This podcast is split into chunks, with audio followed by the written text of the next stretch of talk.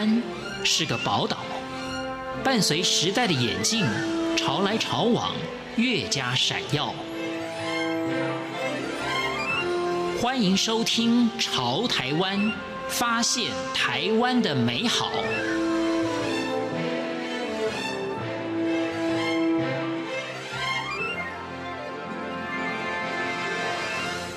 听众朋友您好，欢迎您收听《潮台湾》，我是文心。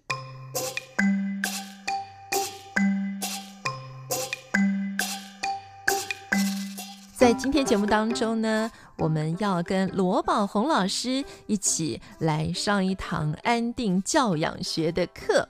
先请罗老师来谈一下自己的经历啊，是的，因为罗老师在香港出生，但妈妈是台湾人。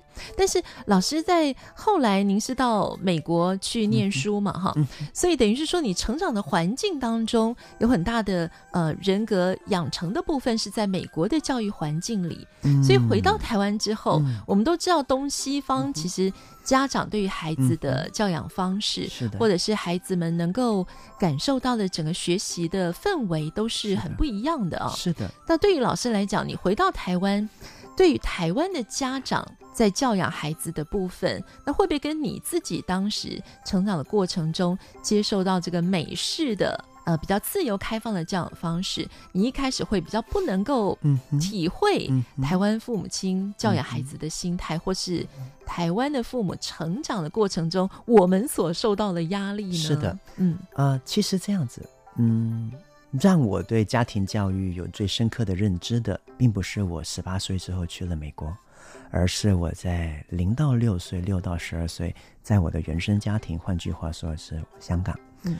那我的父母给我的算是一个非常开明、自由的一个教育，但是他们会打骂，嗯，那在打骂的同时，他们会跟我们讲道理，但是他们很简洁有力，嗯，那我学到的是这个，在教养里面绝对不要一直碎念孩子，落落能够会微博丢掉。那我在我在我的家庭里面。因为我爸爸也是从小在国外长大的，所以在我们家里面有着一个西方教养的民主民主意识在。爸爸认为的就是你做什么你就做什么，你不会影响别人就好了。那你是自由的。对我来讲，从小到大，我并没有太多的规范，太琐碎的规范要去遵守。但是基本的规范，我们做错了就是会被提醒，提醒再不接受就是被打被骂的。嗯，所以很干净很利落。在自由里面有着纪律，在纪律里面有着一个我们很舒适、很熟悉、很舒服的自由。那去到美国之后，我觉得，嗯，基本上这些美国的同学们，不单指的家庭教养跟我类似，但是有更大的一点是，他们比我们更独立。嗯，因为美国是一个讲求独立、自主、民主的国家，所以这些孩子从小独立性、自主性是比我们东方人、比我们香港人多的。嗯，这是我发现不一样的一面。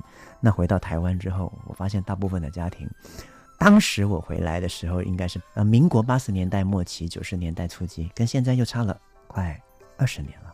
那那个时候的那个年代，我发现普遍的家庭啊，不单止没自由啊，而且规范超多，非常琐碎，啊，都都很多的对孩子很多的要求，但是孩子也很乖，都听听话话的，那就很压抑这样子。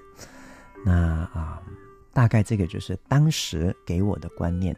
但是到了现在，哦，台湾也是进入了一个越来越民主的社会，所以整个社会呃民主意识在改变，家庭意识也开始在改变，也变得越来越自由了。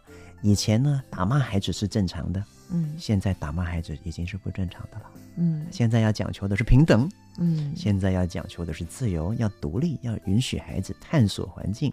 那现在的家长的问题跟以前不一样，以前是打了没问题，打了才乖，现在是打了就会变坏。在整个环境在改变下，风气在改变下，我们的教育态度也需要配合现在的文化来去做一个调整。所以，刚刚罗老师提到要让孩子独立这件事情，哈，呃，蒙特梭利女士所提出来的概念就是，只要不是有涉及危险的事情，其实我们应该大胆的允许孩子去尝试，哈。为什么蒙特梭利博士会有这样的论述呢？是因为他本身是一个科学家。他透过研究生物，他了解到独立是生命的本能。嗯，那如果我们压抑这个本能啊，有很多的生命就会因此而死亡。比如说，我举个例子，人类也是一样，他生下来的当下，他就需要独立了。独立做什么呢？脐带被剪断了，他需要独立的呼吸。脐带被剪断了，没有养分供给了，他需要自己去吸吮母亲的乳头来捕食。那如果他没有办法独立，他活不下去。所以，独立是人类的本能，但是独立的过程在零到十二岁、零到十八岁，对孩子人格的发展又息息相关。一个从小被允许自由发展独立的孩子，他是有自信的，他是相信自己的能力的。他是信任这个世界能够实现他的需求的，他会信任世界，他会信任自己。但是一个从小不被允许独立，处处都要被侍候的孩子，他会觉得自己是懦弱的，他会觉得探索环境是害怕的，他会成为一个退缩、没自信的生命。我们都希望我们的下一代能够茁壮，所以蒙特梭利博士看到，独立乃是教育最首要的基础。对，它是首要，但却是最重要的一个基础。所以，蒙特梭利玛利亚提倡，在没有立即危险前提下，我们应该允许孩子探索环境。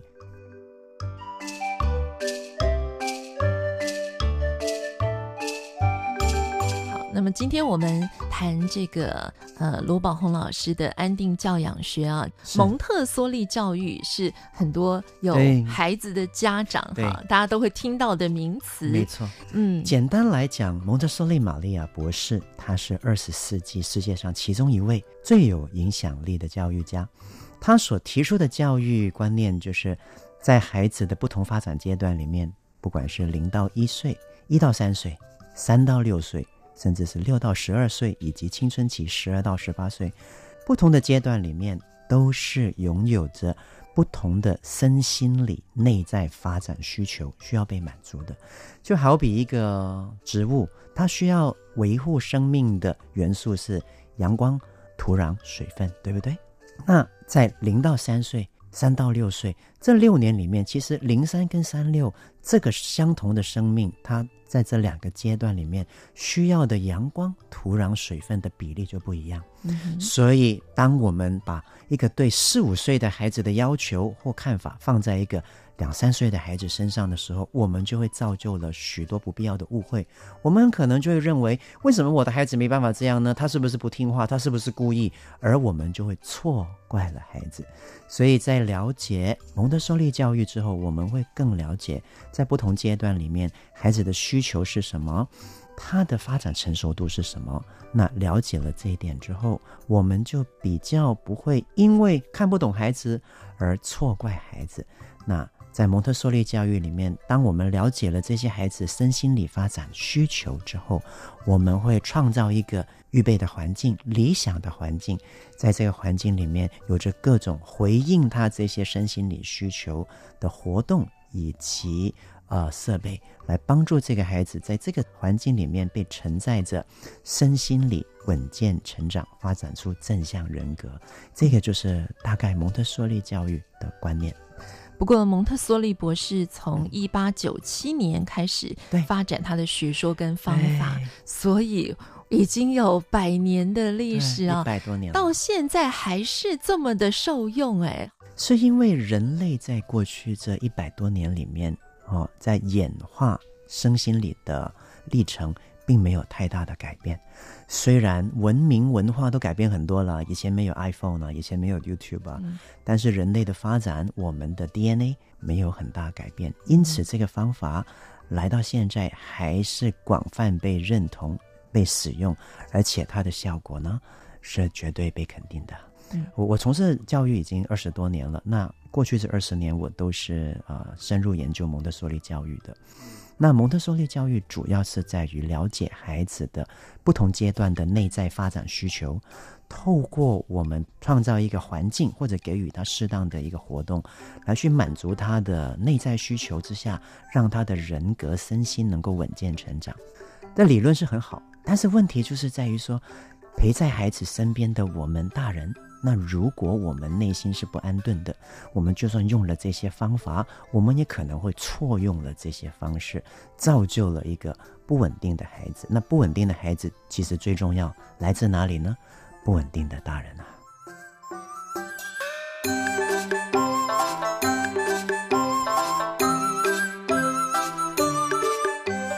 那么今天我们谈这个。呃，罗宝红老师的安定教养学啊，其实除了是来了解孩子的内在需求之外啊，还有一个很重要的是，是我们怎么样来安定家长自己的心，或者是帮助家长探索自我。对，所以我们会谈到原生家庭对于家长教育方式的影响。所以我们是不是要提到这位萨提尔女士？她也是美国的家族治疗的先驱。家族排列其实。是从萨提尔他本身的雕塑里面延伸出来的一套系统。那这个部分我也略有研究，那也去体验过。那基本上来讲的话，呃，萨提尔模式它最最经典的，尤其是这两年在台湾最流行的就是冰山理论。那在冰山理论，我们讲的是一个冰山从上到下有七层，最上面那层是肉眼所看得见的，那这个代表着一个人他。外表展现的表现，或者是他本身的故事，或者他所做出来的一些事情或事件，但是看不见的下面六成，就是所谓一个人的内在。嗯，比如说我们看到一个妈妈在打小孩了，这个就是一个事件了。你问他发生什么事了，他会说出他的故事啊。但是他说出他的故事，你看到这个事件是不是就代表他的内在呢？不是的，他下面还有很深层的冰山，他的感受是什么呢？他有没有感受以外的感受？比如说，他现在你看到的是生气，但是他生气里面是不是还有其他的情绪？比如说挫折、难过、委屈，甚至他可能感到孤单，因为自己一直以来都是伪单亲。那这些观点让他觉得我自己很孤独，我自己是被遗弃的，但是我却要带着一个孩子，我觉得很无奈。其实我本来就不想要生小孩。他对自己或许有着更深层的期待，我希望自己是自由的，我希望我是有陪伴的。但是我却要陪伴这个孩子，我觉得很委屈。那结果这个委屈一直以来都没有办法解决，他又不愿意去觉察他的时候，最后我们内在的这些基本情绪会为我们的内心带来一个警讯，一个红灯亮起来。这个红灯通常就是生气，因为我们想会用生气把这个情绪压下来，结果生气的内在应对出来的就是一个指责。那这些就是冰山。那。在冰山最底层，其实每个人都希望自己变得更好的。这个妈妈希望自己是一个好妈妈，这个孩子也希望自己是一个好孩子。所以在不了解自己的冰山之下，我们常常压抑了我们的感受，不去体验它，最后压抑良久的情绪就会爆炸。那爆炸出来的时候，自然就影响到孩子。那孩子的成长，在。这种常常都被打骂、指责、批判、命令的环境里面，他也会觉得自己是一个没有价值的生命，甚至他会觉得他是不被在乎的。爸爸妈妈好像很爱我，但是为什么又常打我呢？他会很混乱。那一个混乱的生命没有办法定位自己。当然，行诸域外的，你说一个六岁以下的孩子，他可以多稳定？因此，种种偏差行为都出现了。除了蒙特梭利教育能够帮助家长了解孩子的内在发展需求，还有着更重要的一个部分，就是在萨提尔的部分里面，我们了解到我们内在原来有着一个冰山。因为了解冰山，所以我们就知道不能够一直压抑自己的情绪，我们唯有去面对它。去处理它，我们才有办法放下这些负面情绪，心里面才有办法重新获得安定，以及本有的柔软以及光明。那这份安定就是教养孩子最重要的元素。而有了这个内在之后，用什么方法呢？最后一个工具，阿德勒正向教养，透过具体的做法落实我们内心的安稳、光明以及柔软，在这个。孩子身上，所以蒙特梭利、阿德勒正向教养以及萨提尔，是我做了二十多年教养，我到目前为止，我认为是一个最有效的教养金三角。我是文心，谢谢听众朋友您的收听，我们下次空中再见。